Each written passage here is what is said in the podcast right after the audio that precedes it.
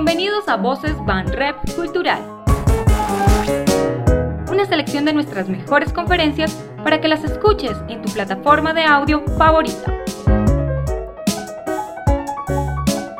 Esta es una conferencia donde eh, abarcaré dos conceptos eh, bastante amplios, sobre todo pues, y, complejos, eh, son la amistad y la identidad.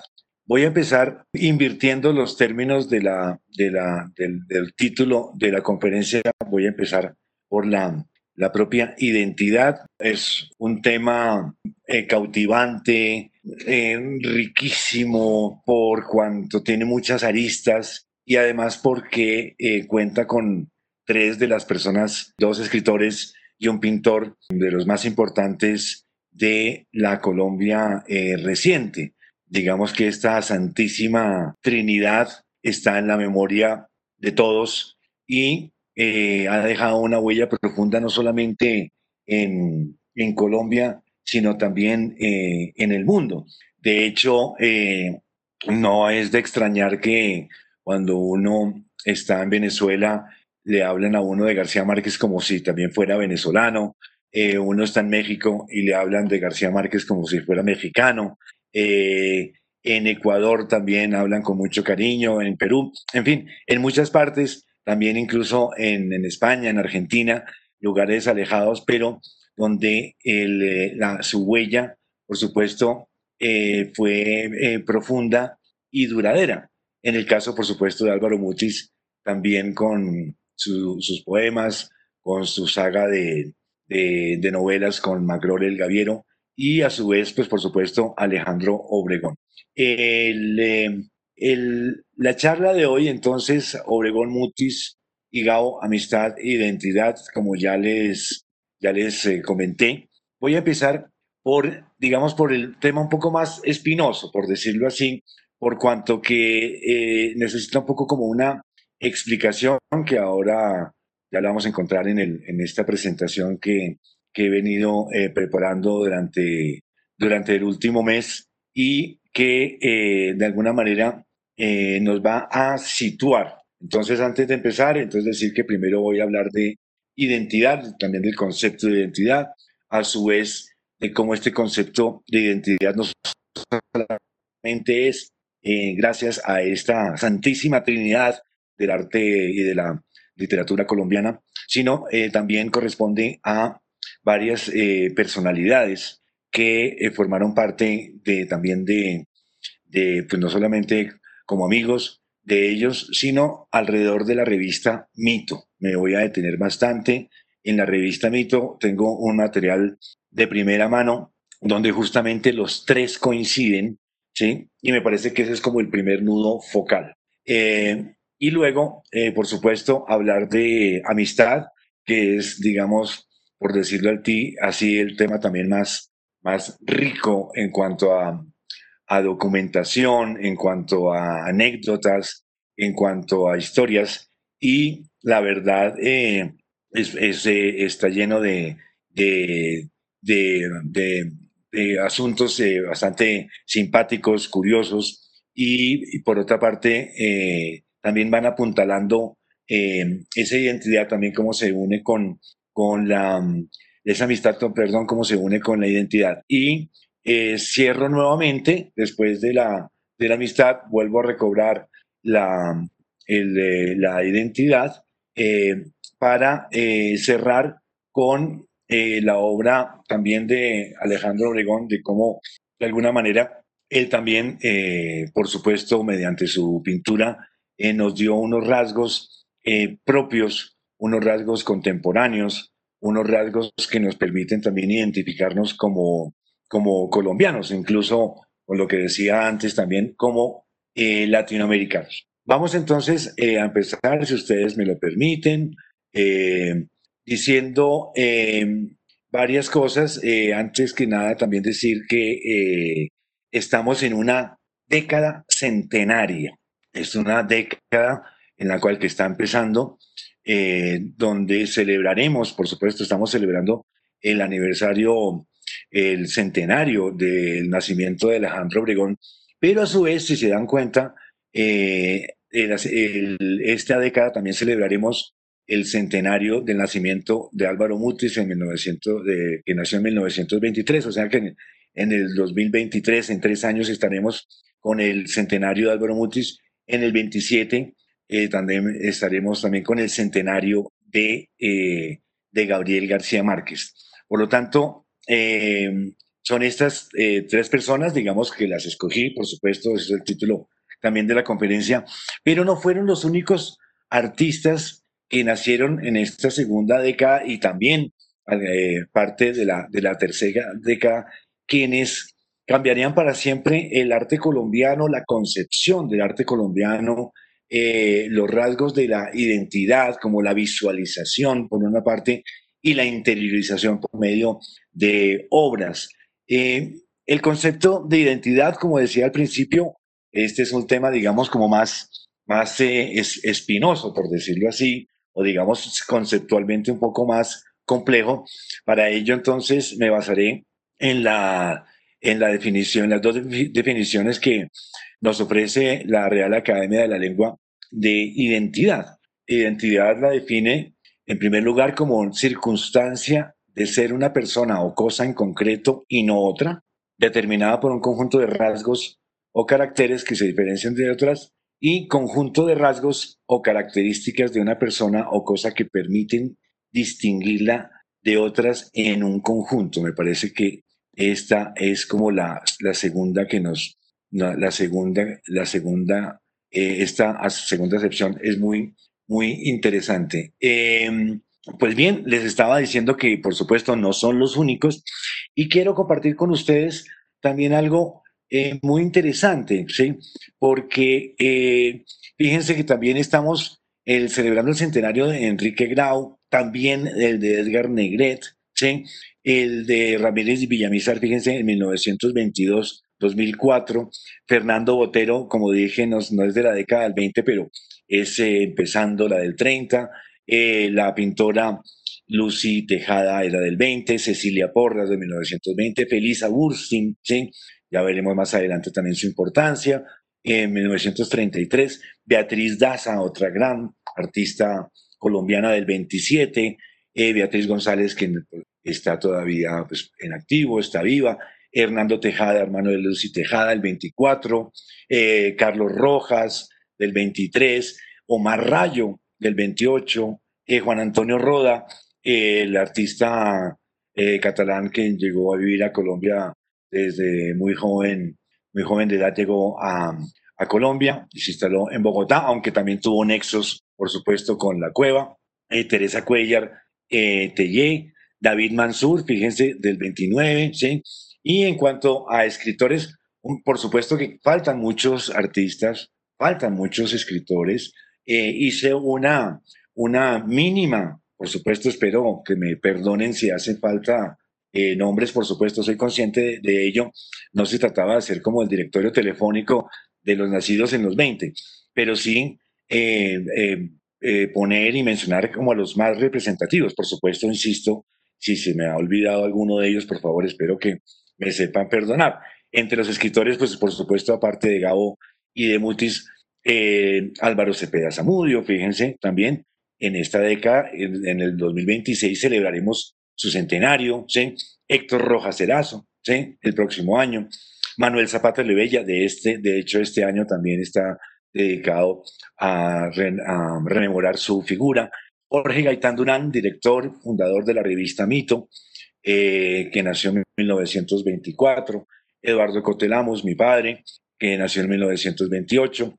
El poeta Fernando Charrilara, eh, también Fernando Orbeláez, que participó en la revista Mito. Pedro Gómez Valderrama, por supuesto, el gran eh, narrador, el autor de La otra raya del tigre, entre otros libros, Elisa Mujica, ¿sí? Meira del Mar, del 22, Elena Araujo, Plinio Puleyo, Eduardo Mendoza Varela, Antonio Montaña, Andrés Holguín, ¿sí?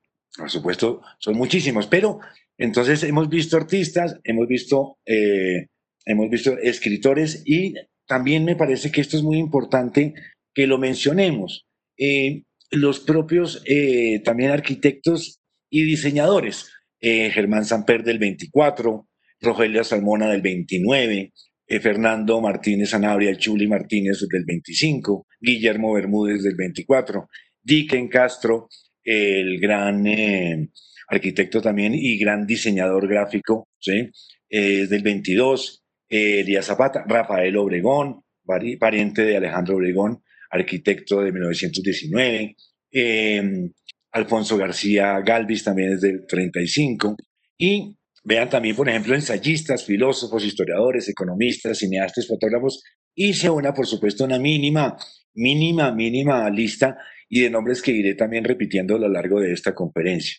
Hernando Valencia Gelkel, por supuesto, eh, quien trabajó muchos años en la revista Mito, desde el, desde el minuto cero de la revista Mito, él estuvo eh, presente, fíjense, de 1928, Rafael Gutiérrez Girardot, el filósofo colombiano residenciado después en, en, Alemania, o el primer, eh, el primer filósofo colombiano quien dictaba clases de filosofía alemana a alemanes, ¿sí? durante muchísimos años. Eh, Ramón Pérez Mantilla, otro filósofo, profesor de la Universidad Nacional, Danilo Cruz Vélez, eh, de 1920, quien también era un filósofo y participó también en la revista Mito. Eh, Francisco Norden, director de cine, fíjense, 1929. Jorge Cháez, del Economista, 1925.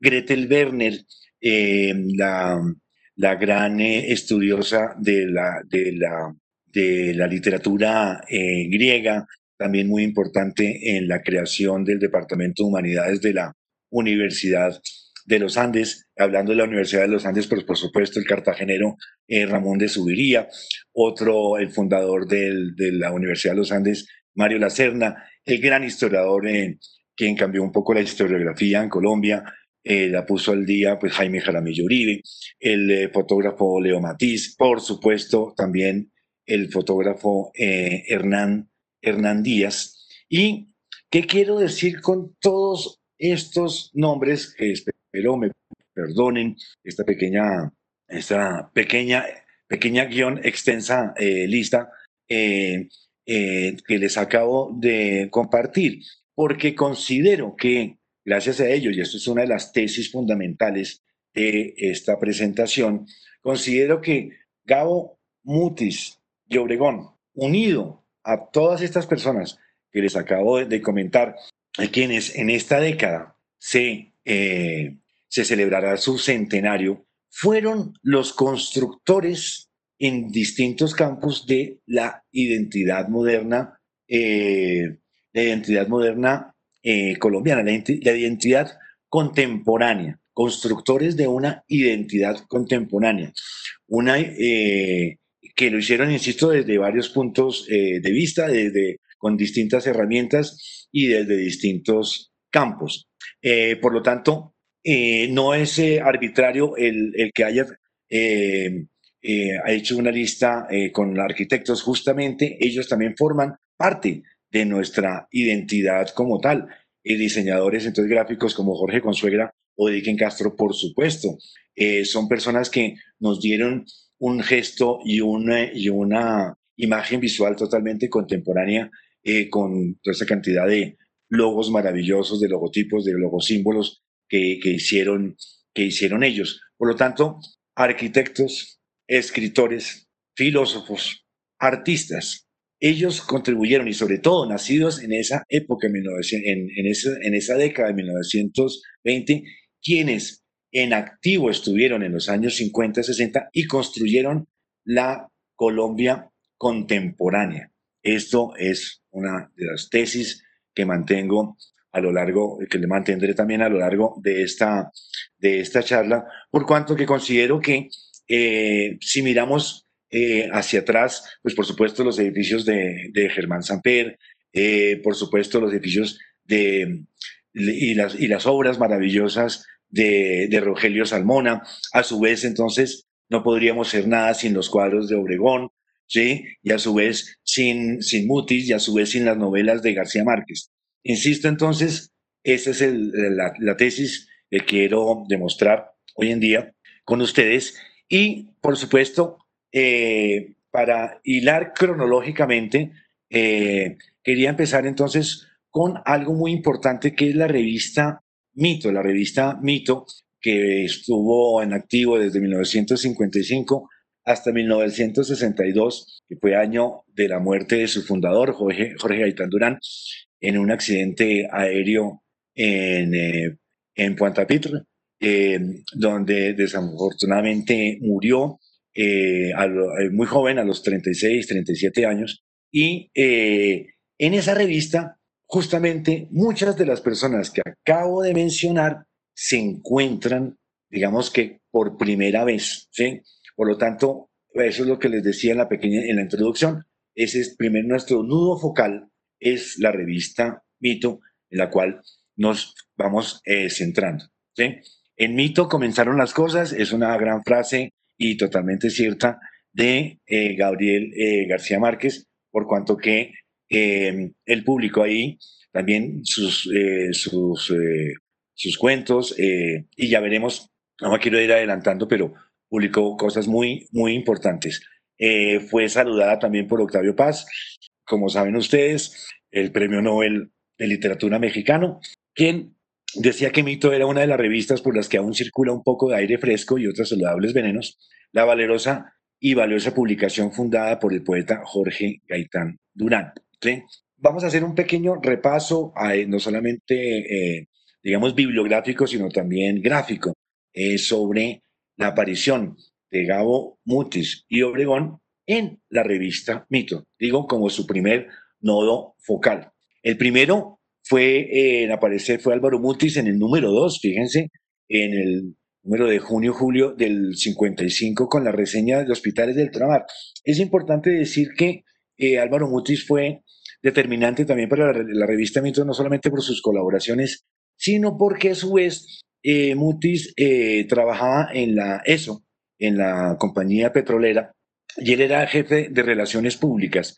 De hecho, eh, mucha publicidad de la revista Mito también era debida a Álvaro Mutis. Por lo tanto, no solamente era un, una, un gran poeta, un gran escritor, sino que también era uno, digamos, de, en palabras de Álvaro Castaño Castillo, fue como el, quien se inventó un poco el tema de las relaciones públicas en Colombia fue Álvaro Mutis con su generosidad desmedida, ¿sí? con su manera de alentar a los jóvenes y estimular también a su propia creación en, la, eh, en su propio desarrollo eh, intelectual. Eh, en, este, en esta primera aparición de la reseña de los hospitales de ultramar, ¿sí? que luego la llamaría Memorias de los Hospitales de Ultramar, He publicado una separata de la revista Mito, como pueden observar en la, en la imagen.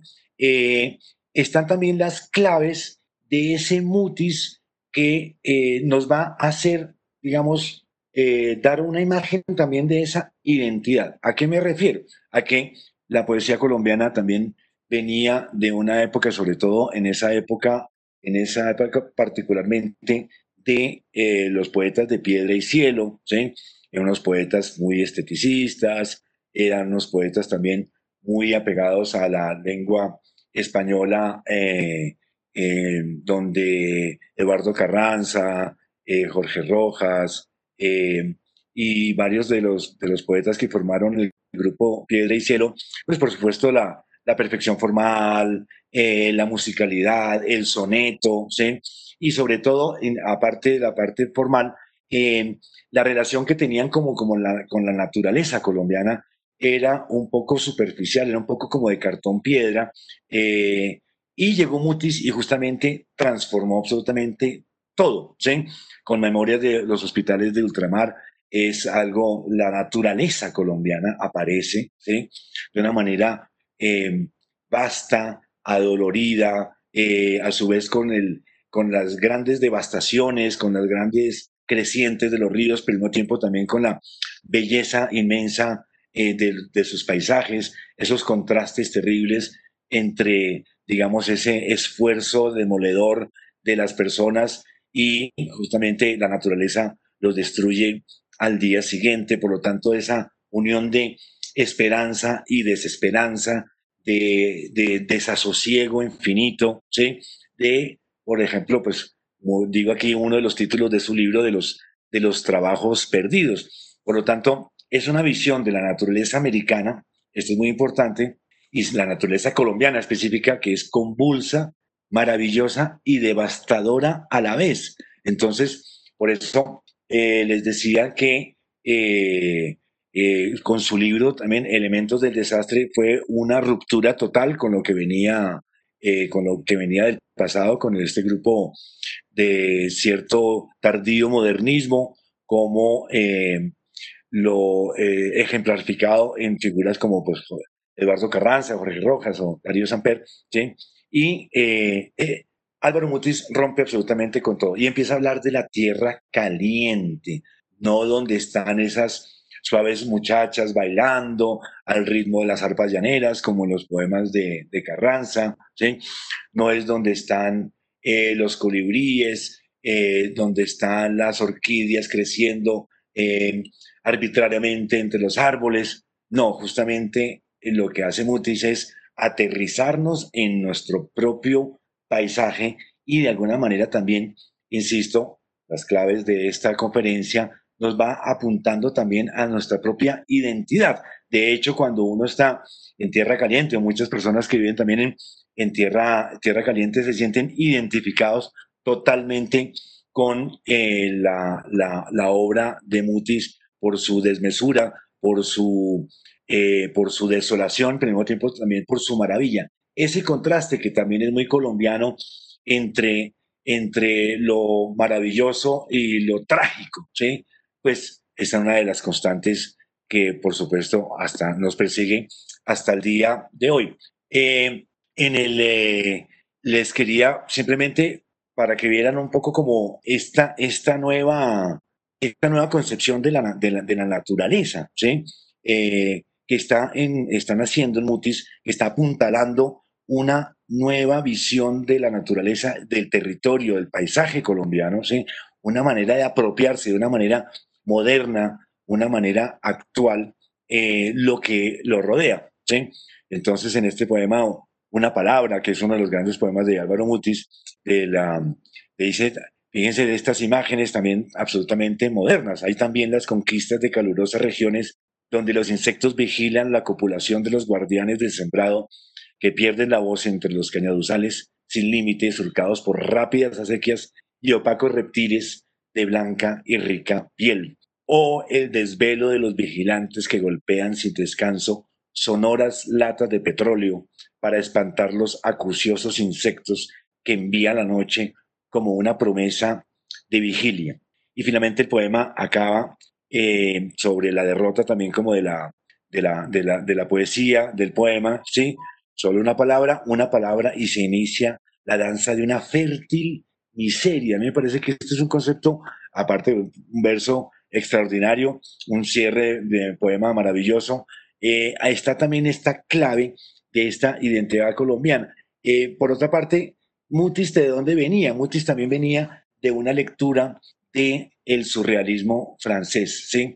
Benjamin Peret, eh, em, eh, Robert Desnos, eh, por supuesto Luis Aragón, pues por supuesto Breton, pero él justamente, y él al haber sido criado en, en Bélgica, vivió en Bélgica muchísimos años, volvió de joven, pues de, niño todavía a, a, Colombia, pero digamos ese es su pedazo, su paraíso, y su, el francés y, esa, y él, era un lector voraz, voraz, por lo tanto, incorporó, ojo con esto, incorporó esas lecturas ¿sí? del surrealismo a su, propia, a su propia sensibilidad y con en medio de este paisaje las transformó en esto que estamos, estamos viendo en este momento. Eh, para seguir, en el número 4 de Mito, de octubre noviembre del 55, eh, publican en el mismo número eh, el gran poema de Álvaro Mutis, eh, y Gabo publica el monólogo de pues, este,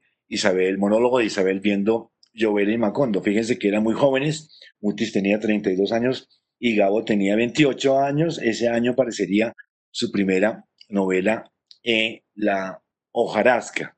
Eh, son, entonces, no es, no es simplemente por hacer como un recorrido, entiéndanme por favor, como un recorrido bibliográfico, sino que cada una de estas participaciones en esta revista tan importante, Señera, que se convirtió como en el foco de creadores, en el centro de las discusiones políticas y estéticas de su momento en la Colombia de los años 50. Eh, los textos, por supuesto, que están apareciendo ahí eran totalmente innovadores, ¿sí? No estaban repitiendo, estaban incorporando justamente lo, estaban incorporando el, eh, voy a quitar este un segundito de acá, estaban incorporando estas eh, referencias ajenas. El Mutis publica entonces la cascada y vean, por ejemplo, insisto en el tema de de la, de la naturaleza. De manera que estamos viendo no una naturaleza idílica, no una naturaleza totalmente de, como sacada como de una, de una fábula, sino justamente de la propia realidad.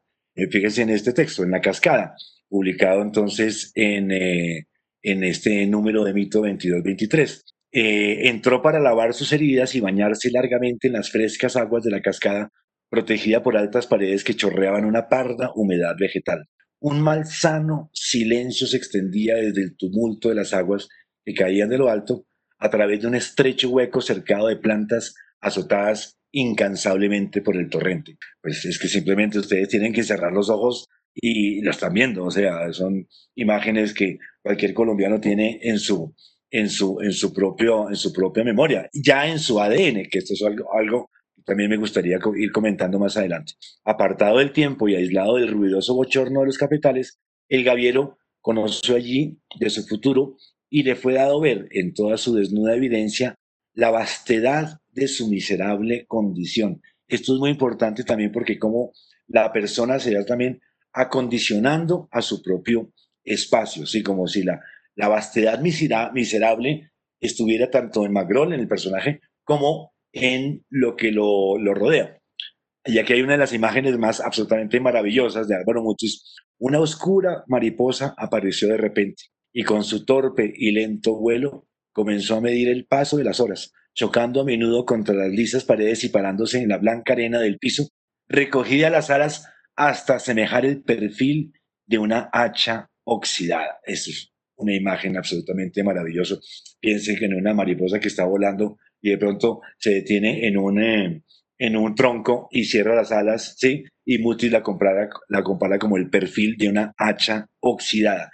Si ven lo importante, o sea, no es una, no es una, em, digamos, no es una alabanza a la belleza, sino es una constatación real y es una, no es una, y no es una imagen, digamos, hubiera podido ser tachada como de, de, digamos, de antiestética, por decirlo así, el hacha, la guerra, y justamente es todo lo contrario. ¿Ven? Los nuevos elementos con los cuales eh, se empieza eh, Mutis y todos los demás ya veremos apropiarse del espacio. Vamos a ver a Gabo. Gabo entonces publicó por primera vez el monólogo de Isabel viendo llover en Macondo en el, en el, en el número 4, si fíjense, recién iniciada la revista Mito, octubre-noviembre del 55 que eh, cuenta eh, también Gao en algún, en algún momento que eh, él estaba en su estudio, llegó de visita el propio Jorge Gaitán Durán y le preguntó que qué tenía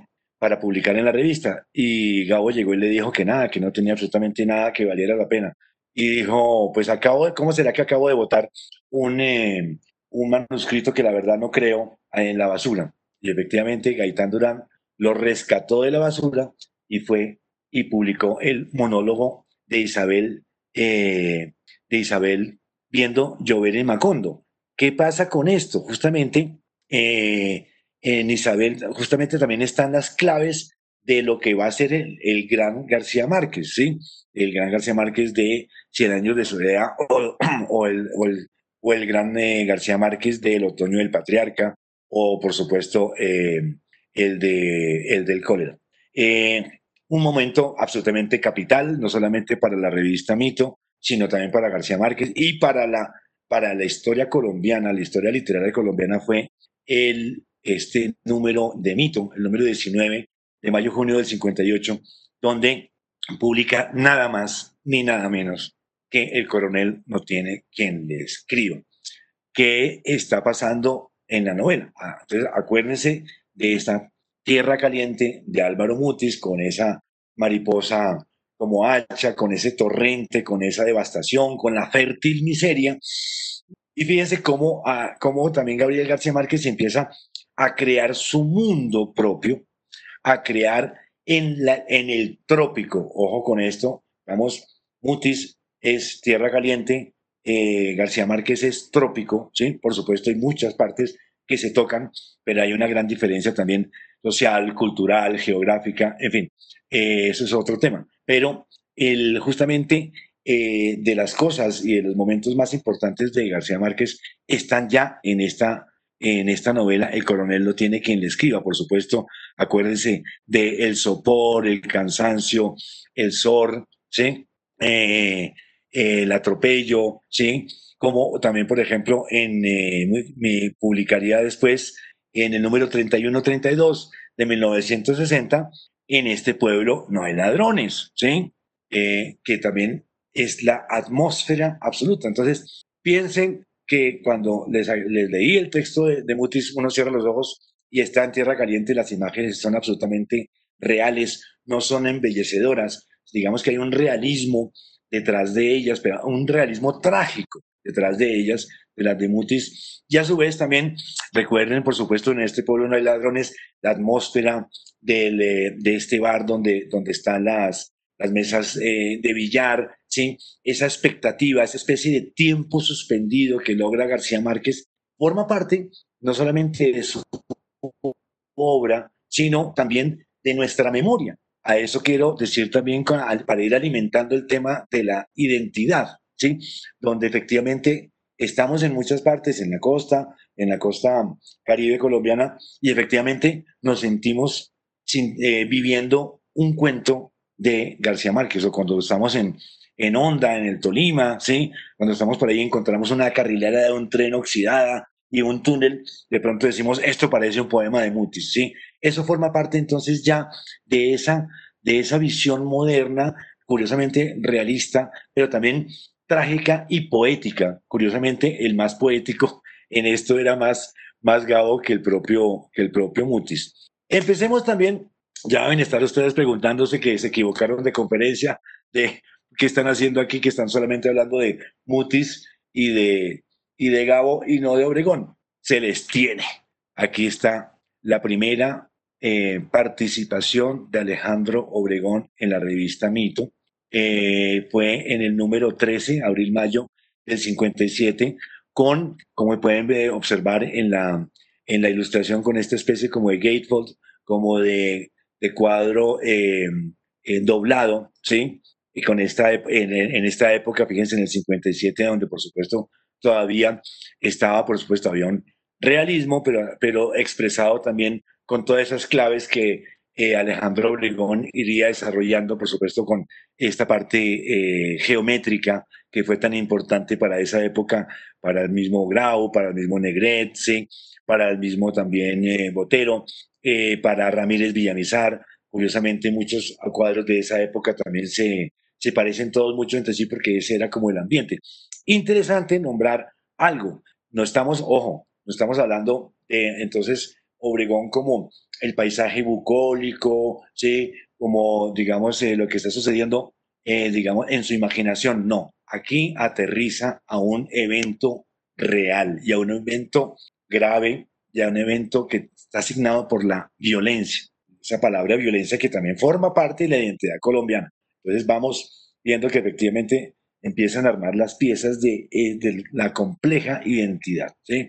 la fértil miseria por un lado, las sensaciones, estas imágenes eh, de la, alegría, de la desmesura, pero al mismo tiempo también de la tristeza y de la inutilidad de los esfuerzos, eso va formando parte como de esta, de esta idea también como de la, de la identidad. esto se llama el 4 eh, de mayo. El 4 de mayo se realizó un paro nacional contra el gobierno del general Gustavo Rojas Pinilla, lo que lo obligaría a dimitir seis días eh, después.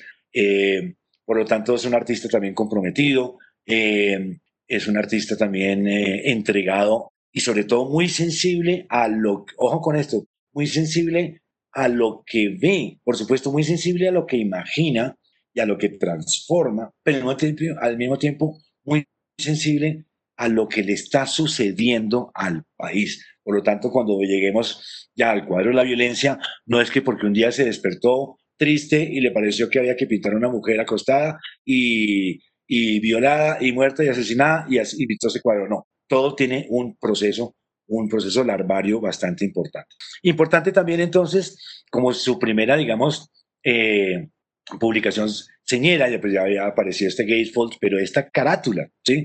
Una carátula del número 30 del 60, donde eh, está el gran, eh, digamos, el, gran, el primer gran ensayo de eh, Marta Traba en, sobre Alejandro Obregón.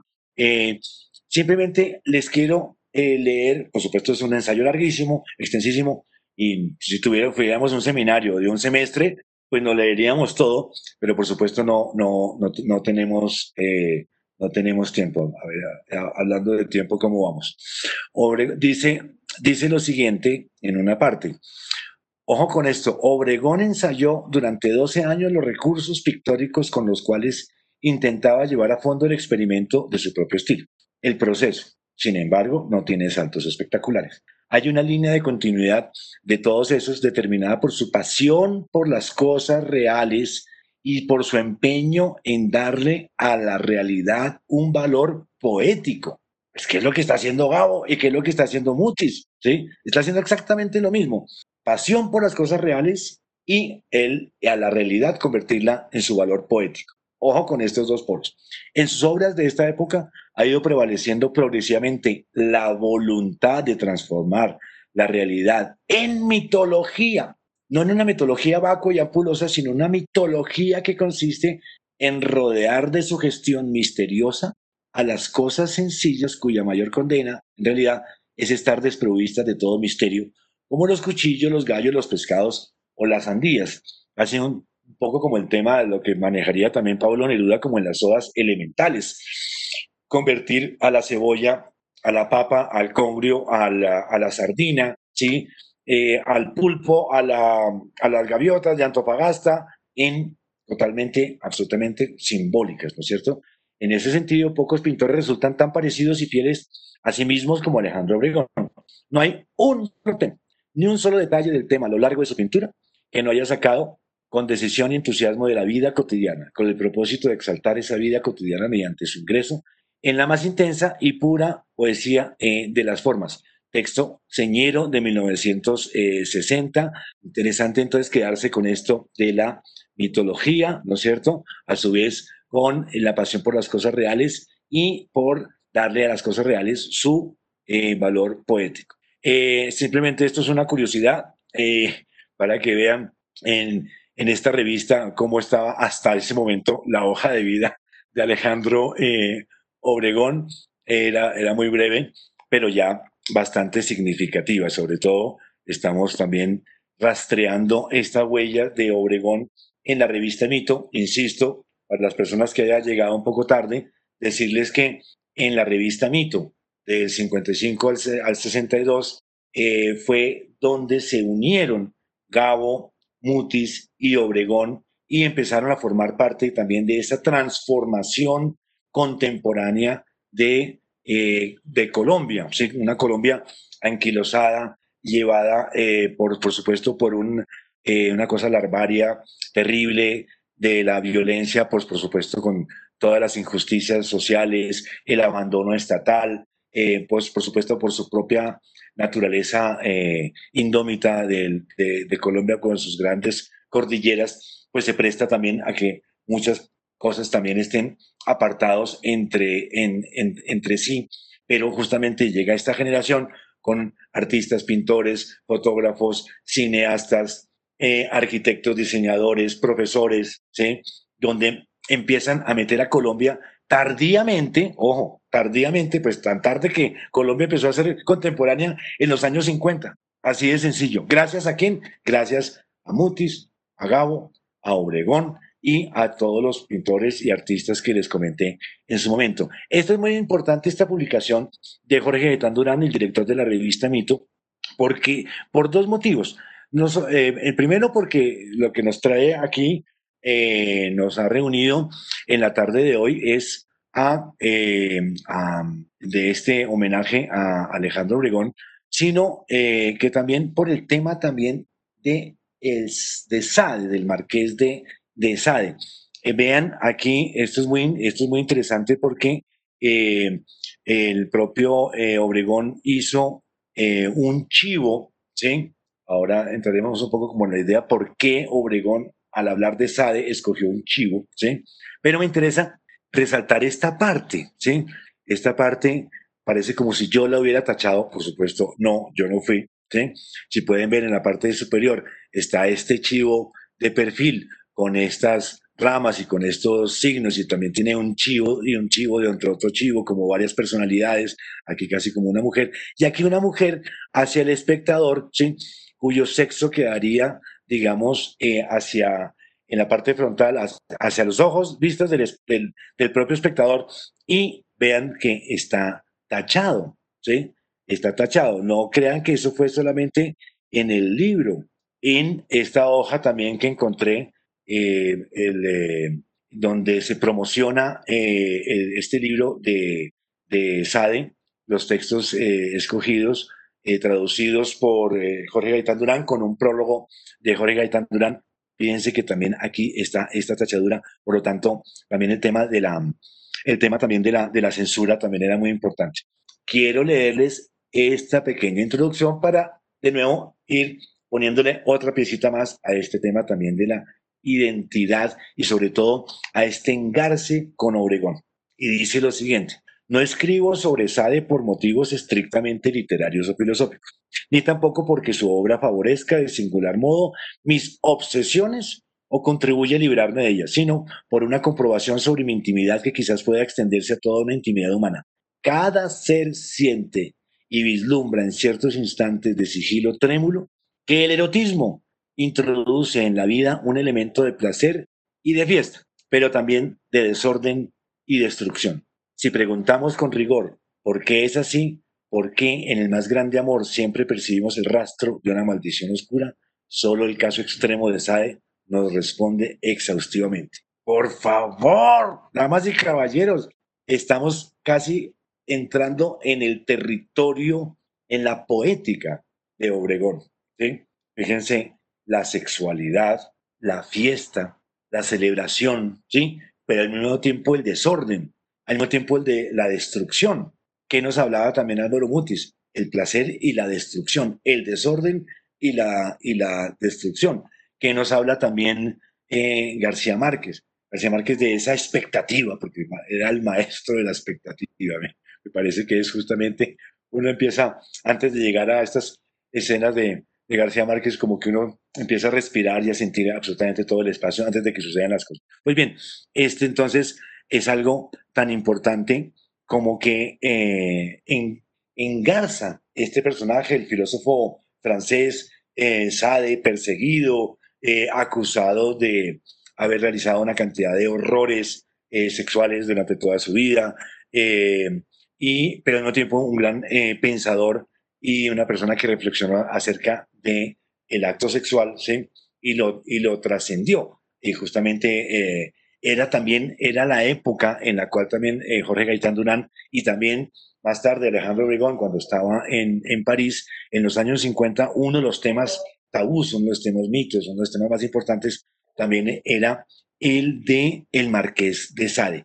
Antes de dejar la revista eh, Mito, quería simplemente a modo de, de, comprobación y sobre todo eh, uniendo los nombres que les dije al principio para que vean que efectivamente todos forman parte de esta generación espectacular con la cual se le dotó a Colombia de un rostro contemporáneo. Fíjense, por ejemplo, Enrique Grau, quien ilustra eh, la parábola de Ganímedes, el libro de poemas de Eduardo Mendoza Varela, ¿sí?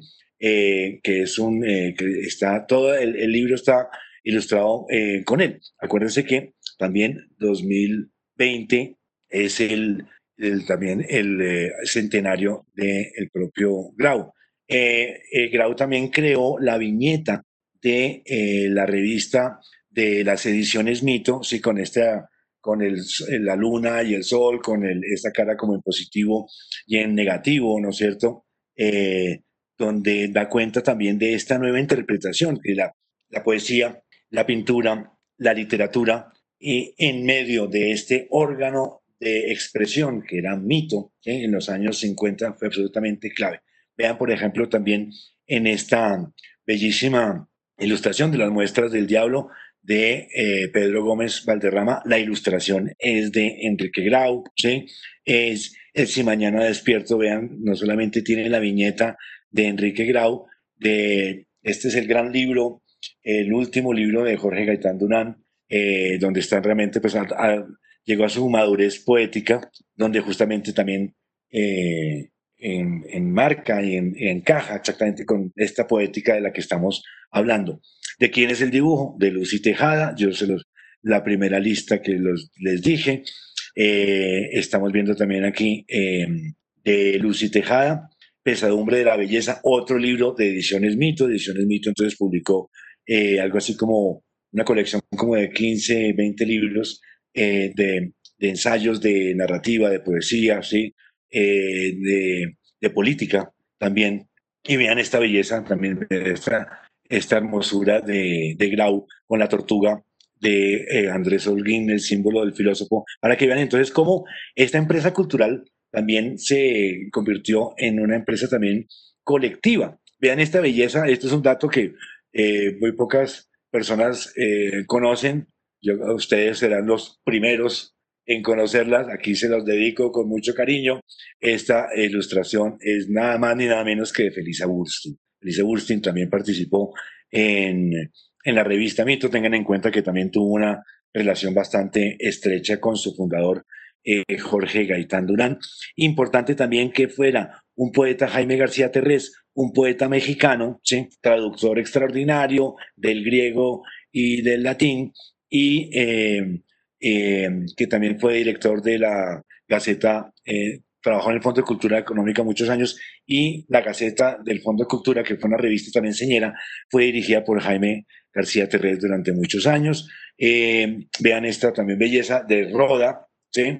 Juan Antonio Roda para el libro Literatura y Sociedad. Entonces, vean cómo efectivamente estamos viendo un rostro, con, cómo se, es un rostro más contemporáneo, ¿sí? Es un rostro también que se, es una gente que también se siente como que forma parte de un, de un grupo.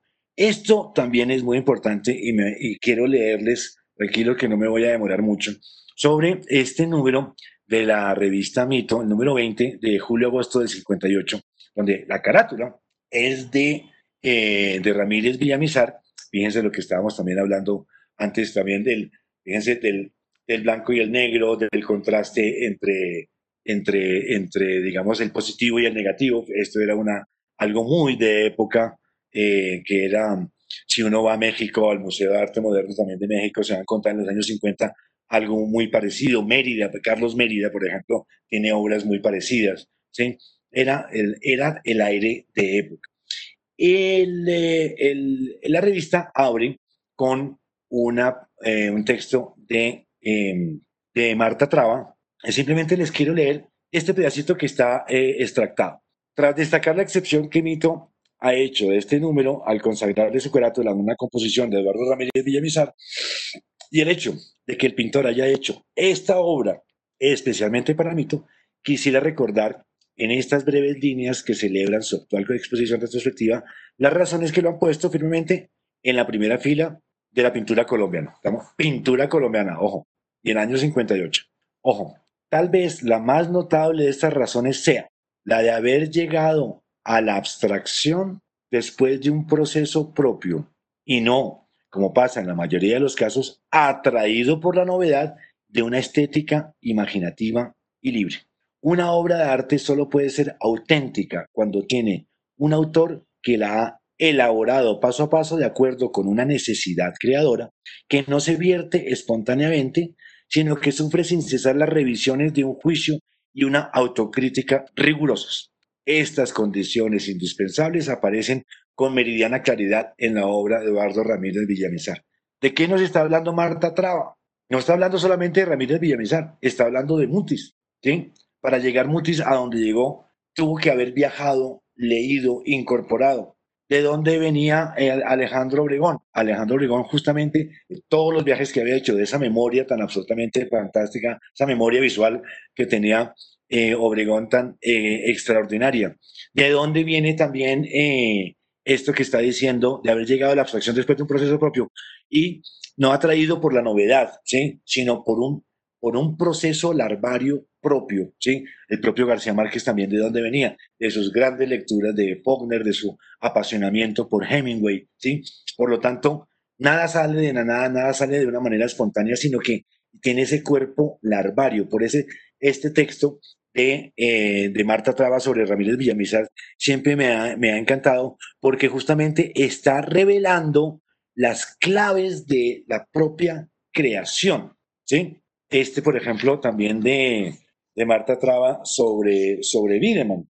Eh, el, texto, eh, el texto entonces es de la revista, una de las grandes revistas del mito de octubre del 61, ¿sí? Entonces, eh, también les traje este fragmento.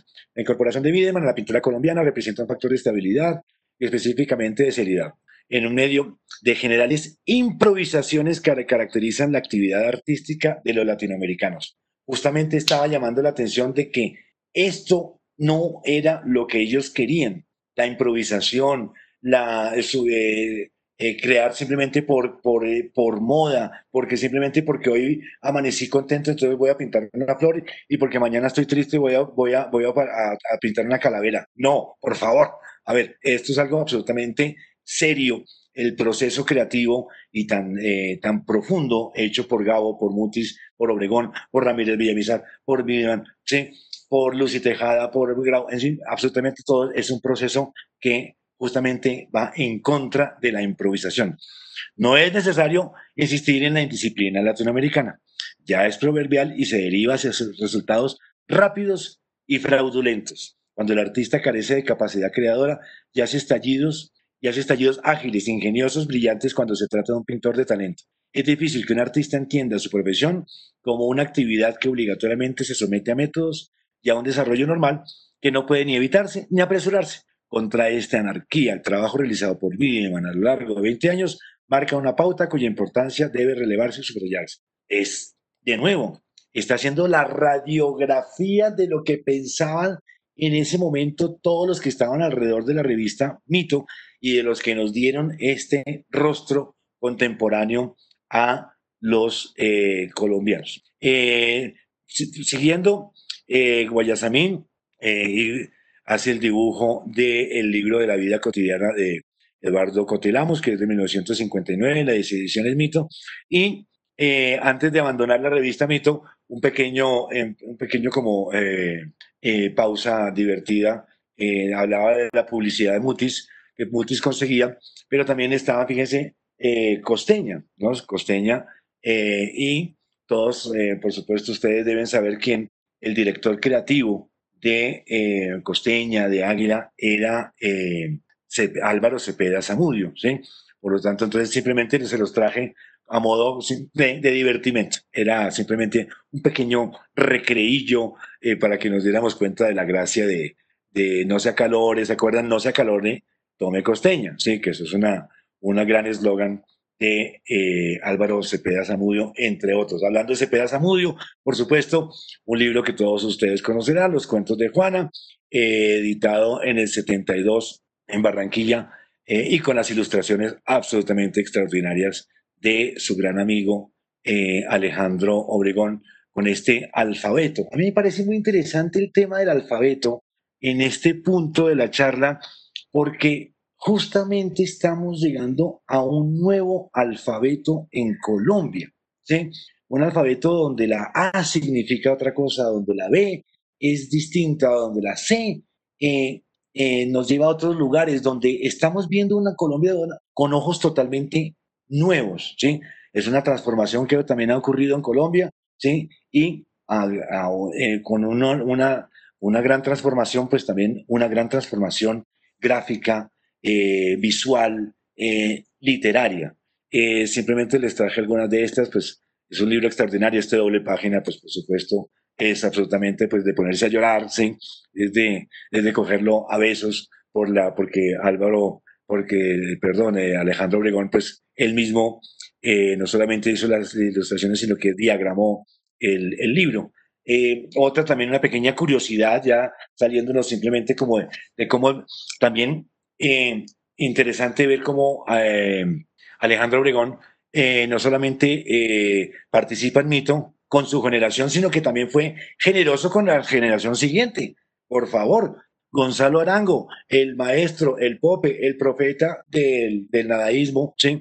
con el poeta J. Mario, hace este, esta carátula de este, de este libro, que eh, curiosamente en, la parte posterior está una foto de Hernán Díaz absolutamente extraordinaria. ¿Ven? Hernán Díaz, ¿sí? O sea, todos los nombres que les estoy diciendo son personas que están cimentando la visión contemporánea y una identidad eh, visual eh, eh, constructiva, ¿sí?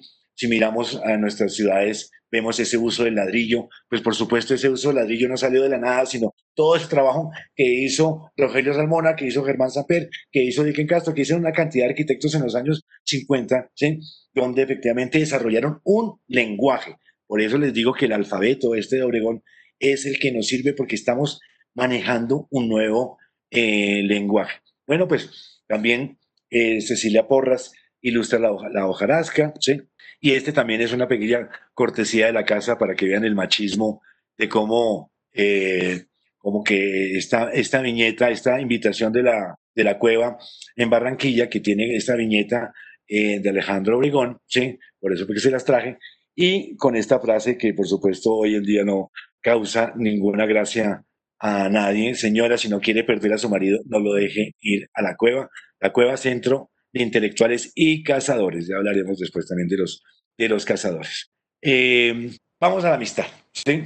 Ya deben estar aburridos. Eh, justamente un poco lo planeado, una hora con identidad, ahora otra hora con amistad. No me tardaré tampoco, tranquilos, no me, no me, no me gastaré la hora completa en amistad, pero es que la verdad es muy rica, tiene una cantidad de, elementos extraordinarios que quisiera compartir con ustedes y sobre todo eh, que son muchos datos que muchos también conocen. Por lo tanto, también quise empezar por lo desconocido, que era la parte de identidad. Yo creo que no se había hecho o no se ha hecho, digamos, un estudio en profundidad en la revista Mito de la parte gráfica. Eh, y si se ha hecho, pues desafortunadamente la, la, desconozco, pero quería eh, que, digamos, esa parte desconocida, y para muchos, sí, porque esta parte ya es más conocida, pues por el carácter, digamos, eh, digamos, de popular eh, y por la misma, el mismo voz a voz y por esta mitología urbana de, de, los grandes maestros, pues como son Gabo, Mutis y Obregón. Vamos entonces por partes, si me lo permiten. Entonces, pequeño capítulo de Gabo sobre Mutis, se conocieron en el 49 por intermedio de Gonzalo Mayarino en Cartagena, a donde había ido Gonzalo Mayarino, sí, porque Gonzalo Mayarino no conocía el mar, y esto fue una, una, una, en una noche de tragos, y Álvaro le dijo, ¿y cómo así que no conoces el mar? Pues mañana mismo nos vamos a conocer el mar. Y efectivamente, eh, efectivamente, se fueron todavía con un guayao atroz a, coger el primer avión. Acuérdense, en ese momento Álvaro Montes era amo y señor absolutamente de todo. Los aviones se detenían en pleno vuelo para que él se subiera o se bajara. él tenía absolutamente el don de todo, el relaciones, el public relations, el relacionista público más importante que tuvo Colombia en, en ese momento y sobre todo tan entregado a sus amigos artistas. En este caso, entonces, eh, a modo de agradecimiento, Gonzalo Mayarina llegó y le dijo, ¿sabes qué? Te voy a llevar a conocer a una gran persona que se llama Gabriel García Márquez, ¿sí? Entonces, ahí se, ahí se conocieron y entonces, esto es un texto de, de Gabo sobre Mutis. Entonces, eh, de, de, entonces, Álvaro contó entonces cómo nos había presentado Gonzalo Mayarino en eh, la Cartagena idílica de 1949. Ese encuentro parecía ser en verdad el primero, hasta una tarde de hace tres o cuatro años, cuando le oí decir algo casual sobre Félix Mendelssohn. Fue una revelación que me transportó de golpe a mis años de universitario en la desierta salita de música de la Biblioteca Nacional de Bogotá, donde nos refugiábamos los que no teníamos los cinco centavos para estudiar en el café. Entre los escasos clientes del atardecer, yo odiaba a uno de nariz heráldica y cejas de turco, con un cuerpo enorme y unos zapatos minúsculos como los de Buffalo Bill, entraba sin falta a las cuatro de la tarde y pedía que tocaran el concierto violín de Mendelssohn. Tuvieron que pasar 40 años hasta aquella tarde en su casa de México para reconocer de pronto la voz estentoria, los pies de niño Dios, las temblorosas manos incapaces de pasar una aguja por el ojo de un camello. ¡Carajo! le dije derrotado, de modo que eras tú. Y más adelante añade eh, Gabo sobre, sobre Mutis. Lo que más aprecié desde siempre es su generosidad de maestro de escuela, con una vocación feroz que nunca pudo ejercer por el maldito vicio del billar. Ningún escritor que yo conozca se ocupa tanto de él como, eh, como él de los otros, y en especial de los más jóvenes. Los instiga a la poesía contra la voluntad de sus padres, los pervierte con libros secretos, los hipnotiza con la labia, con su labia florida y los echa a rodar por el mundo convencidos de que es, de que es posible ser poeta sin morir en el intento. A mí me parece que esta frase, aparte de afortunada, pues es una frase afortunada, es una frase que también resume esta actividad de, eh, de ellos, de jóvenes, de ellos de los años 50, los 20, 30 años, ¿sí? donde justamente eh, se están formando eh, las, grandes vocaciones, donde ya empiezan a dar resultados sus primeros libros, sus primeros poemas, sus primeros cuadros, sus primeras canciones, sus primeras obras de teatro, sus primeros eh, eh, grabados, dibujos, sus primeros edificios, casas, apartamentos, ¿sí? Esa época donde justamente se es poeta sin morir en el intento, había que lanzarse a lo, a lo que fuera. Me parece que esta aventura es muy importante.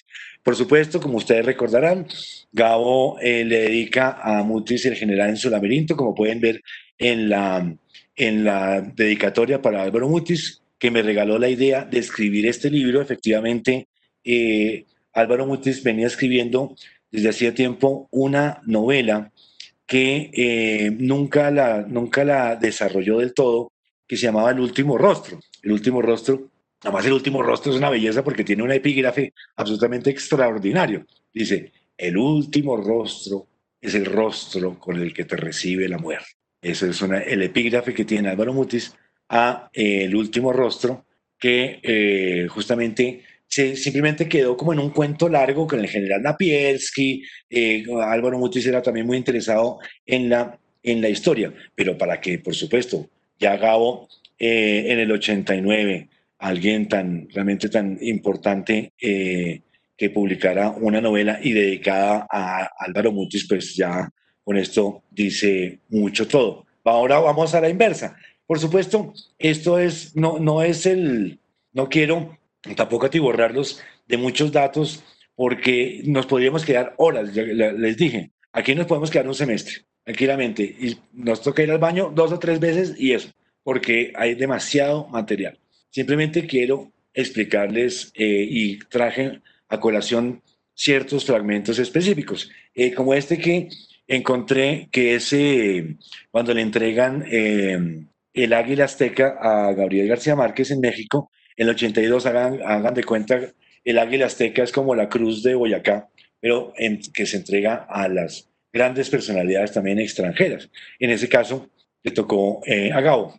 Y dice Mutis, el, de, ojo con esto, el desentrañar la materia y las voces que conformaron ese instantáneo e, e indestructible nexo de García Márquez con el alma escondida y con la apariencia evidente y externa de nuestro país, sería asunto para un apasionante trabajo de investigación y crítica que dejo a quienes cultivan tales disciplinas. Punto. Estoy seguro de que por esa senda han de hallarse muchas respuestas y más de una deslumbrada y deslumbrante evidencia sobre un escritor que guarda, coma, en las más secretas zonas de su ser, coma, la esencia de nuestro destino como continente y como individuos. Punto. Hoy deseo únicamente subrayar esa misteriosa y fecunda relación de un artista impar con una tierra preñada de mitos y de sueños en buena parte aún sin aflorar a nuestra identidad cotidiana. Por favor, damas y caballeros del jurado, esto es exactamente lo que encierra todo el concepto de identidad. ¿sí? Fíjense exactamente la deslumbrante evidencia de un escritor que guarda en las más secretas las, las esencias de nuestro destino como continente y como individuos. Para una persona de los años 30, un colombiano de los años 30, sentirse colombiana, ¿qué era decir colombiano? Que había que formar, contar, decir, justamente 40 años más tarde ya tenía referencias, ya tenía libros, ya tenía imágenes visuales, ya tenía absolutamente de todo. Por supuesto, indudablemente, por favor, no se, no se me diga que estoy siendo totalmente negacionista con una violencia, con un problema gravísimo de una desigualdad social eh, enorme, ¿sí? Y que esa también ha sido una de las constantes que han formado parte también de esa identidad. Por lo tanto, hoy deseo únicamente subrayar esa misteriosa y fecunda relación de un artista impar con una tierra preñada de mitos y de sueños, en buena parte aún sin aflorar a nuestra identidad cotidiana. Justamente eso es lo que hace, eso es lo que hace, lo que hace el propio García Márquez. Convierte lo cotidiano, por favor, y todos lo sabemos, cómo convierte lo cotidiano en extraordinario, llegando pues a esa frase de Alejo Carpentier que es lo real e maravilloso. Vamos entonces a esta parte que es muy sabrosa, Gabo sobre Obregón. Es una auténtica delicia. Ustedes hubieran querido que empezara por aquí, se hubieran aburrido cuando dejara esto, entonces pues dejo el plato, ¿cómo se dice? Dejo el postre para el final, o sea que este es el postre. Existen tres tres textos que Gabo le dedicará a Alejandro Obregón. Eh, veamos el, primero, Un payaso pintado detrás de una puerta, que es un artículo que Gabo publicó en el periódico El País, en estos artículos semanales que escribía, que se publicaban en el País de España y simultáneamente también se publicaban en El Espectador en Bogotá. Y Gabo dice así, que es absolutamente hermoso. Alejandro Obregón, a quien yo había conocido antes en Barranquilla, en el burdel poblado de tortugas y alcaravanes de Pilar Ternera, iba por esos días a Bogotá. Una tarde me dijo que iría a dormir a mi cuarto y como el timbre estaba descompuesto, le dije que me despertara con una piedrecita en el vidrio de la ventana. Obregón tiró un ladrillo que encontró en una construcción vecina y yo desperté cubierto con una granizada de vidrio, como es de, de hermoso Gabo, ¿no? Como una granizada de, vidrio. Además, como es de, son, de sonoro, ¿no? Uno siente granizada de vidrio.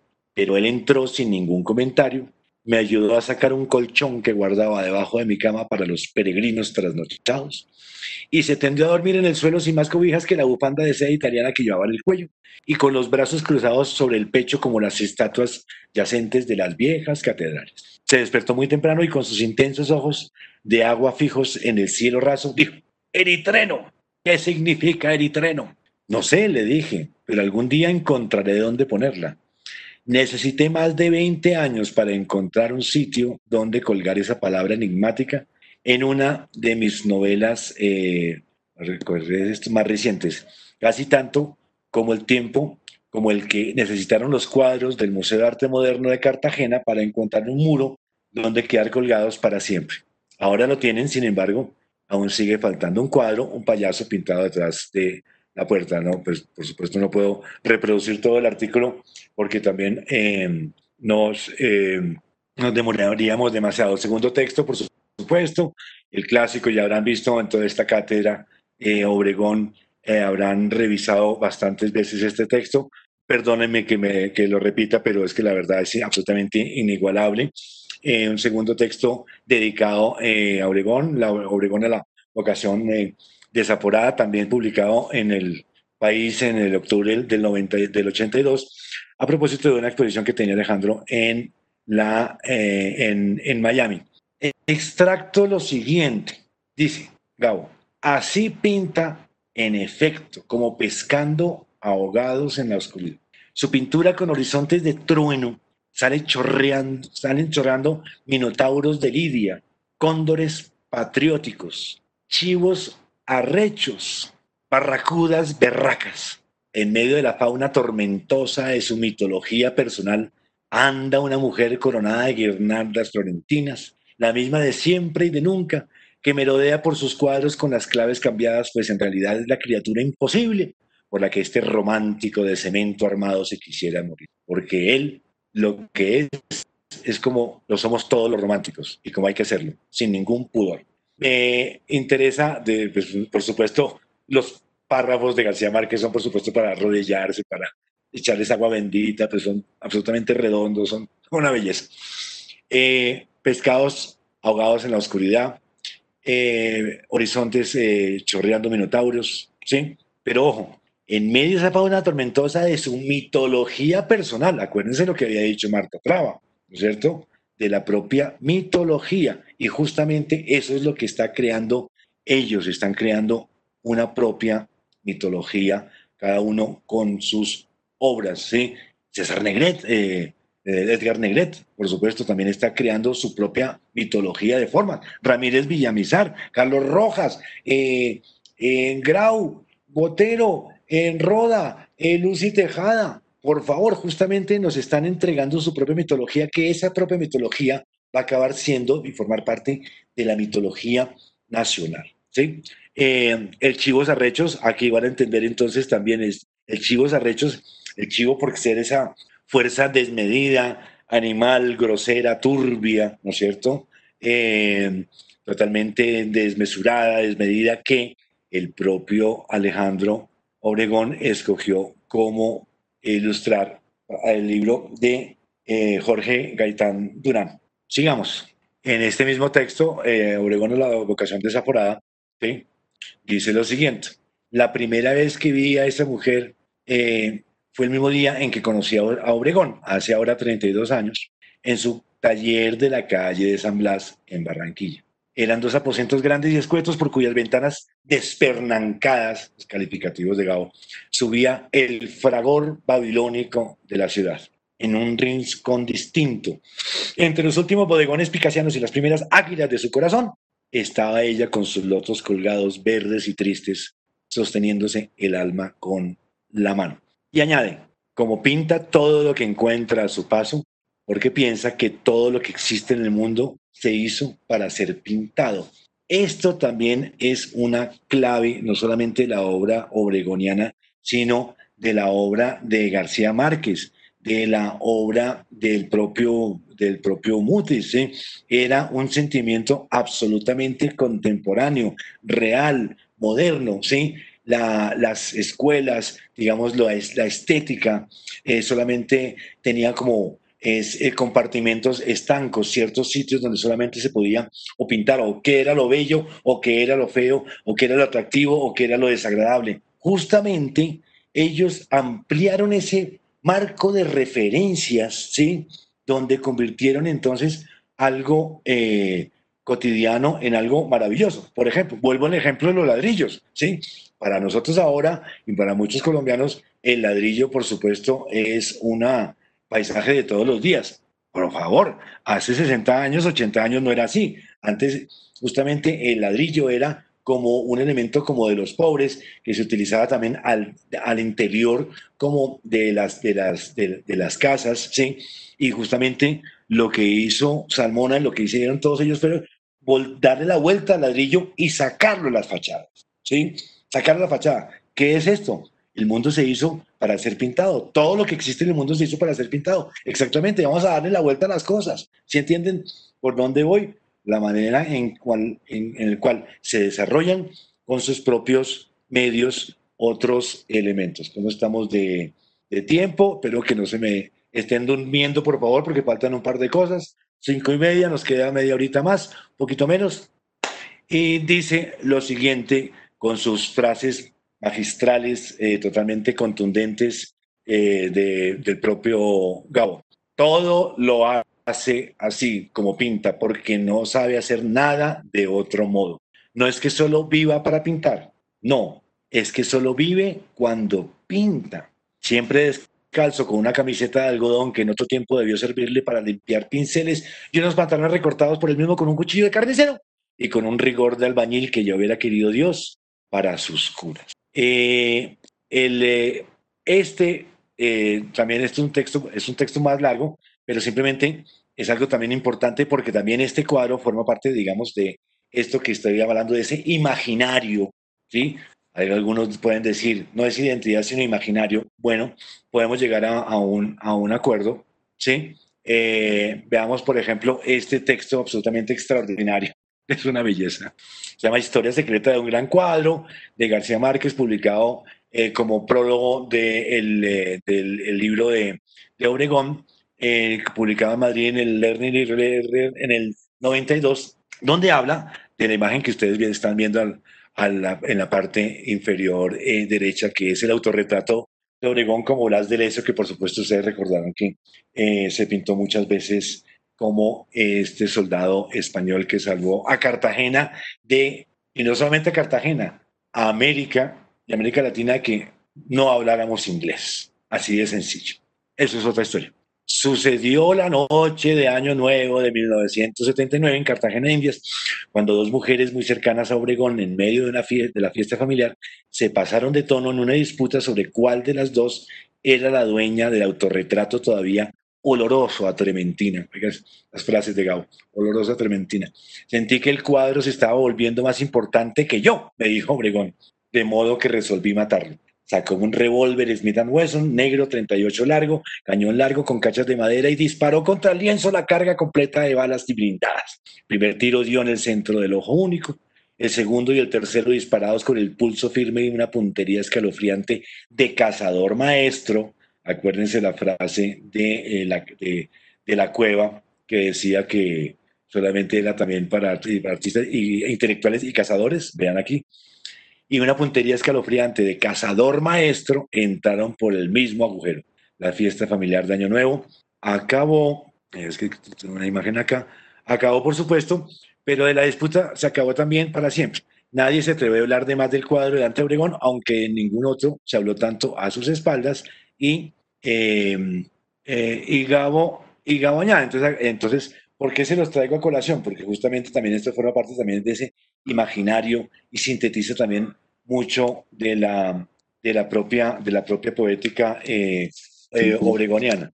Eh, Gabo añade, el estudio Obregón parece más bien un desguazadero de barcos, hay cuadros sin terminar en los caballetes y muchos otros sobre temas múltiples y en toda clase de técnicas ya terminados y puestos en desorden contra las paredes. Al fondo, en un depósito prohibido, están los cuadros condenados. Allí estaba el autorretrato de la manera de don Blas de Lezo.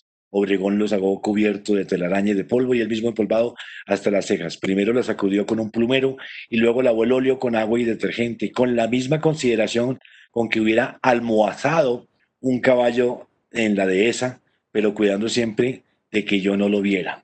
Cuando terminó lo puso en el suelo contra la pared, puso una mesita de madera y dos sillas frente a un caballete vacío, puso en la mesita una botella de ron tres esquinas y dos vasos, me hizo sentar y puso el cuadro en el caballete.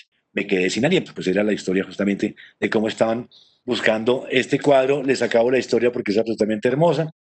Entonces acuérdense que el cuadro en esta fiesta pues le, había, lo habían cogido a, a balas, ¿sí? a Oregón, y entonces dice Gabo, un ojo estaba como el de Don Blas de Leso en vida, solo la cuenca vacía, pero los tres balazos idénticos habían desbaratado la pupila diáfana de otro ojo, que había sido de un azul intenso, y las esquirlas de rebote en el muro habían agujereado la cara y el fondo misterioso de un cielo ceniciento y sin nubes.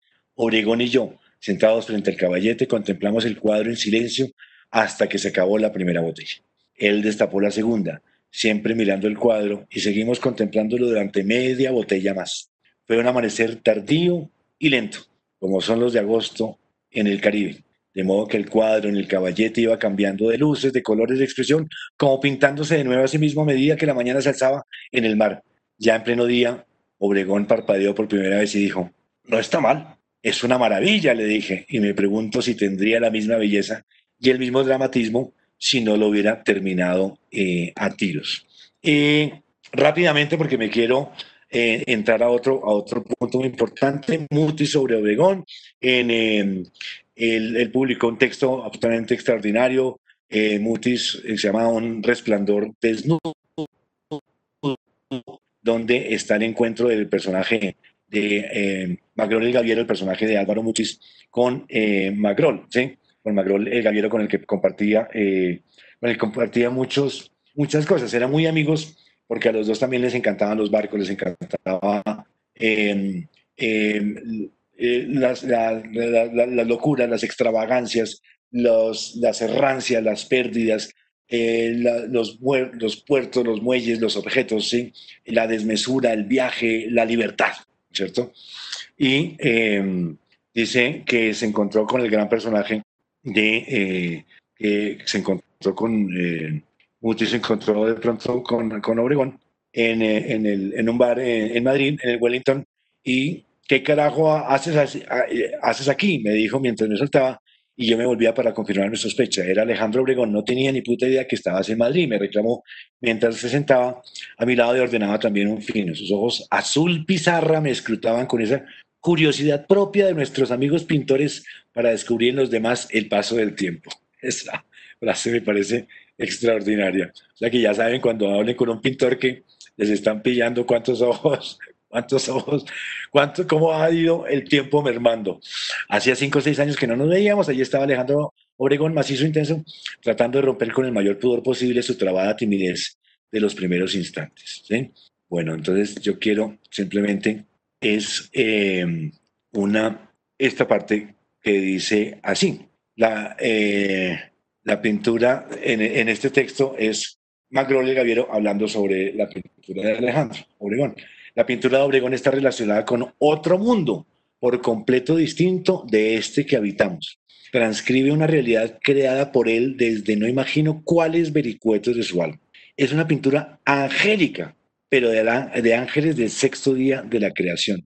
Llevo siempre conmigo un pequeño apunte suyo al óleo sobre cartón que pintó en la noche estrellada húmeda de Aruba representa una silla vista desde un ángulo inesperado, pero la silla a su vez nada tiene que ver con lo que nosotros estamos acostumbrados a llamar así. Es para repetirlo una silla de otro mundo. En ese sentido le digo que es una pintura angélica.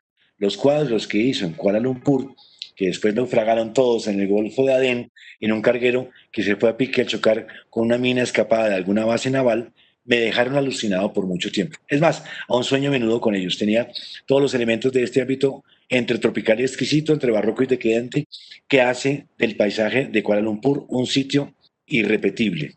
Eh, pero al mismo tiempo, ningún trazo en los cuadros copiaba la realidad circundante. Obregón simplemente había registrado en su memoria ciertas esencias, colores y volúmenes y los transpuso a ese mundo suyo particular y único, donde comenzaron a vivir una nueva existencia. Entonces Caritán se extasiaba mirándolo y comentaba, creo que reza. Bueno, eh, ta, ta, ta. Eh, a esto, como estamos de, tiempo, alcanzamos a leer esto corriendo. Eh, esto es una confesión sobre, sobre su pintura, ¿sí? Entonces es como si fuera eh, Obregón el que le estuviera hablando a Magrole Gaviero. Y dice, mire Gaviero, la vaina de la pintura es muy sencilla, pero muy complicada también. Se reduce a esto. Hay que andar siempre con la verdad. Así como en la vida, en el cuadro solo, solo cabe la verdad. Ahí el cuadro se juega la carta de la inmortalidad. Mentir es falsificar la vida, es decir, morirse. ¿Está claro? Bueno, ahora viene el problema de los colores. Hay que estar a toda hora seguro de que uno, el pintor, es quien los maneja, quien los ordena, quien los crea, pues para no ir más lejos, ¿sí? Pero ellos también hacen la fiesta por su cuenta. Cuando se juntan y se convierten en un nuevo color, es una gozadera que nadie puede imaginarse pero siempre, no se lo olvido, siempre mandando uno con el pincel o la espátula en la mano, sin temblar, sin titubear, con la seguridad de ser dueño y señor de ese reino. El arco iris hay que mandarlo al carajo. Jamás, eh, hay que mandar, jamás, jamás rendirle cuentas o el cuadro se pierde, naufraga en un mar de babas. Mire, con el arco iris y todo ese cuento hay que hacer lo que yo hice hace muchos años con una bandada de alcatraces que venían en formación volando muy abajo. Ojo con esto, creo que ya se los conté. Estaba en la playa cuando los vi venir, dibujé con un palo una flecha enorme en la arena que apuntaba en dirección contraria a la que traían los bichos. Cuando vieron la flecha, se volvieron como tembos, daban vueltas encima de mí, rompieron la formación y al rato volvieron a reunirse y se largaron en la dirección que indicaba la flecha que hice en la arena o sea, la contraria a la que traían. Así es el cuento de la pintura. uno marca el destino de los colores y de la composición del orden en que deben ir los elementos del cuadro. Ya sé, se dice fácil, pero así debe ser.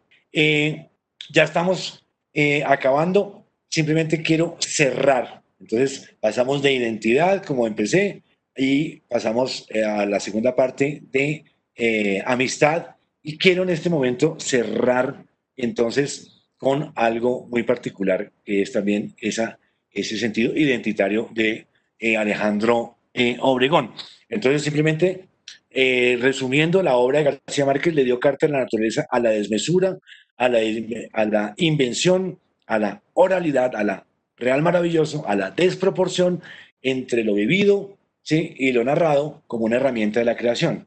El Caribe y el trópico por extensión, Colombia, encontró una manera de decirse y de reconocerse, de ver en sus miserias y también su grandeza, en la capacidad también de fabular y de inventar nos dio García Márquez unos rasgos reconocibles, ¿sí? Y el propio territorio no fue un telón de fondo, sino un elemento más de su propia narración como un elemento esencial de su constitución. ¿Qué hizo Álvaro Mutis? ¿Sí? A Álvaro Mutis le dio a su vez carta a la naturaleza la tierra caliente, el desgaste, la inutilidad de los esfuerzos, ¿sí? la valentía en medio de la adversidad, observar la belleza en la geografía, pero también su crueldad con la creciente de sus ríos, la necesidad de mostrar que estamos vivos, la importancia de la amistad y la lealtad como una herramienta para la vida. Son algunos de los elementos de esa poética muticiana. Pero también que ese óxido, esa miseria, ese sentirse ínfimo ante las fuerzas de la naturaleza son dolorosas pruebas de nuestra existencia. Muti se apropió del paisaje y lo asumió con todas sus adversidades, pero también con toda su belleza. Cuando estamos en tierra caliente sentimos esto que Mutis transmite. ¿Qué hizo Alejandro Obregón?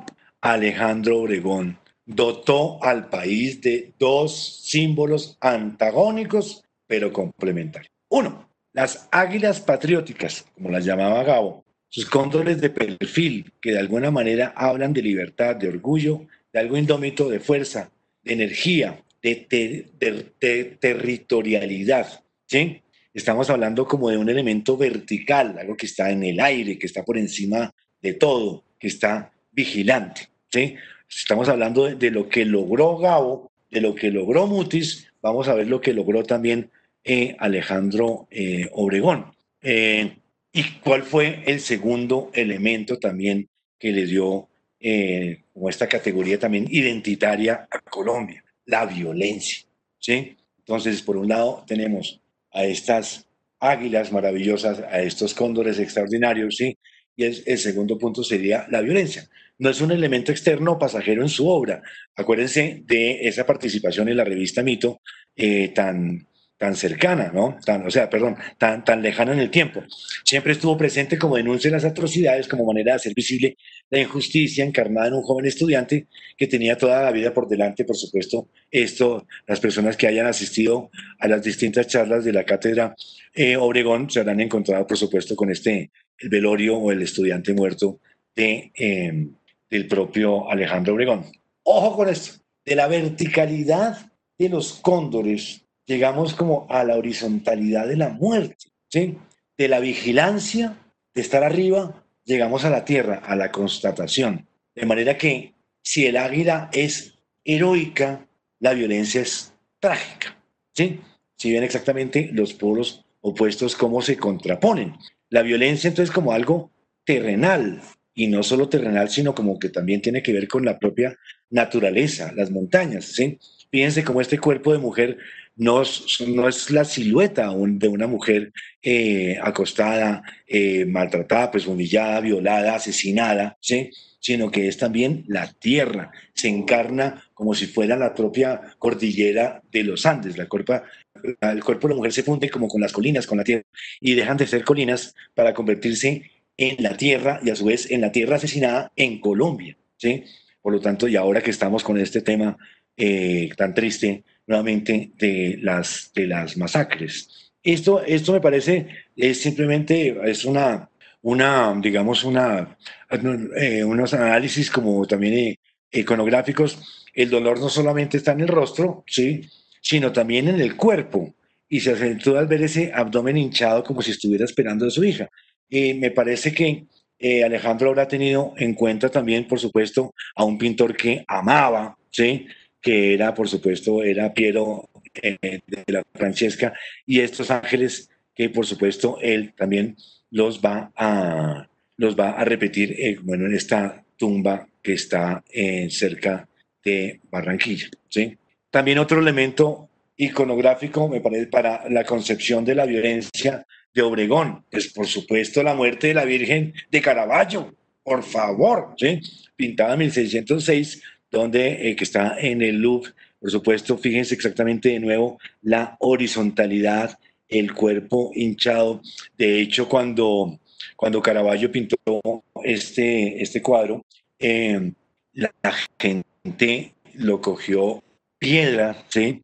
Eh, los curas inmediatamente le dijeron que tenían que quitarlo porque era una falta de respeto con un ser divino. Y justamente lo que estaba haciendo eh, Caravaggio era invertir esa, esa ecuación, era convertir a lo humano en divino. Eh, bueno, eso es otro tema que hablaríamos, que hablaríamos en nuestras clases, cuando hablemos de nuestras clases de, del, del, barroco. Pero en fin, y para ir concluyendo, la violencia, entonces, así como los, los cóndores son este símbolo, sí, de la permanencia de la heráldica, de la vigilancia, de la fortaleza, de la, del control, ¿no es cierto? ¿Sí? Eh, de la seguridad. Justamente la violencia es todo lo contrario. ¿Y qué es la violencia? La violencia es nuestro Guernica. ¿sí? Es exactamente el Guernica colombiano, es la violencia de Obregón. Por supuesto que aparte de las diferencias estadísticas, hay una que convierte la violencia de Obregón en más trágica, si cabe, que el propio Guernica de Picasso. Mientras que el cuadro de Picasso denuncia la masacre cometida por los nazis ¿sí? en el pueblo de Guernica, que no tenía absolutamente nada que ver y donde estaban ensayando unos aviones a ver si funcionaban las bombas y se llevaron y mataron una cantidad de gente, ¿sí? justamente en la violencia no es de un país a otro, sino es del país con el país. Esta me parece que es la gran diferencia y que justamente hace también tan terrorífico el cuadro de este eh, Obregón. Pues nada, para, para terminar, simplemente eh, ir cerrando. Gabo, Mutis y Obregón interpretaron al país con ideas y medios contemporáneos. Lo dotaron de un lenguaje visual, acuérdense del alfabeto de Obregón, donde todos nos reconocemos, un sustento, un arsenal de imágenes, de libros, de ideas. Introdujeron a Colombia, curiosamente en, en 1950, al siglo XX. Miraron hacia afuera para poder mirar hacia adentro y transformar el exterior. Y su amistad no hacía más que corroborar sus mismos intereses, su pasión y amor, dolor y horror por Colombia. Y quisiera eh, terminar, si ustedes me lo permiten, con un poema de Alejandro Obregón. No estoy equivocado. Poema de Alejandro Obregón, así como están viendo y oyendo. Esta aparece en el panorama de la nueva poesía colombiana en la última página, atrás estas a todas estas. En la última página eh, aparece eh, el poema de Alejandro Obregón, eh, que es una recopilación hecha por Fernando Arbeláez, que es el panorama de la nueva poesía colombiana. En fin, dice lo siguiente, el pez volador, y yo, y ahora entendré por qué se los leo, fraguó en basalto una pequeña ola y dio sentido a la corriente para desviar los alcatraces, hizo después los signos en la playa. Ah, ¿se la pillan? Acarició la noche en los pantanos con las raíces húmedas del mangle. Es la naturaleza, el paisaje, el entorno, la magia, la transformación. Cinceló el lomo antiguo de los montes en las escamas del lebranche y una muela de toyo le sirvió para armar la cordillera. El toyo es el, eh, tiburón eh, pequeñito. Añorando el vaivén de la resaca, en el soloche del Abisinio talló canteras imposibles, galeras, Aconcagua, Chimborazo. Descendió al fin, tajó la sierra y una roca gris se diluyó en el agua. Bueno, espero que les haya gustado, que haya sido de que les haya eh, puesto a pensar y pues, eh, pues muchísimas gracias por su asistencia.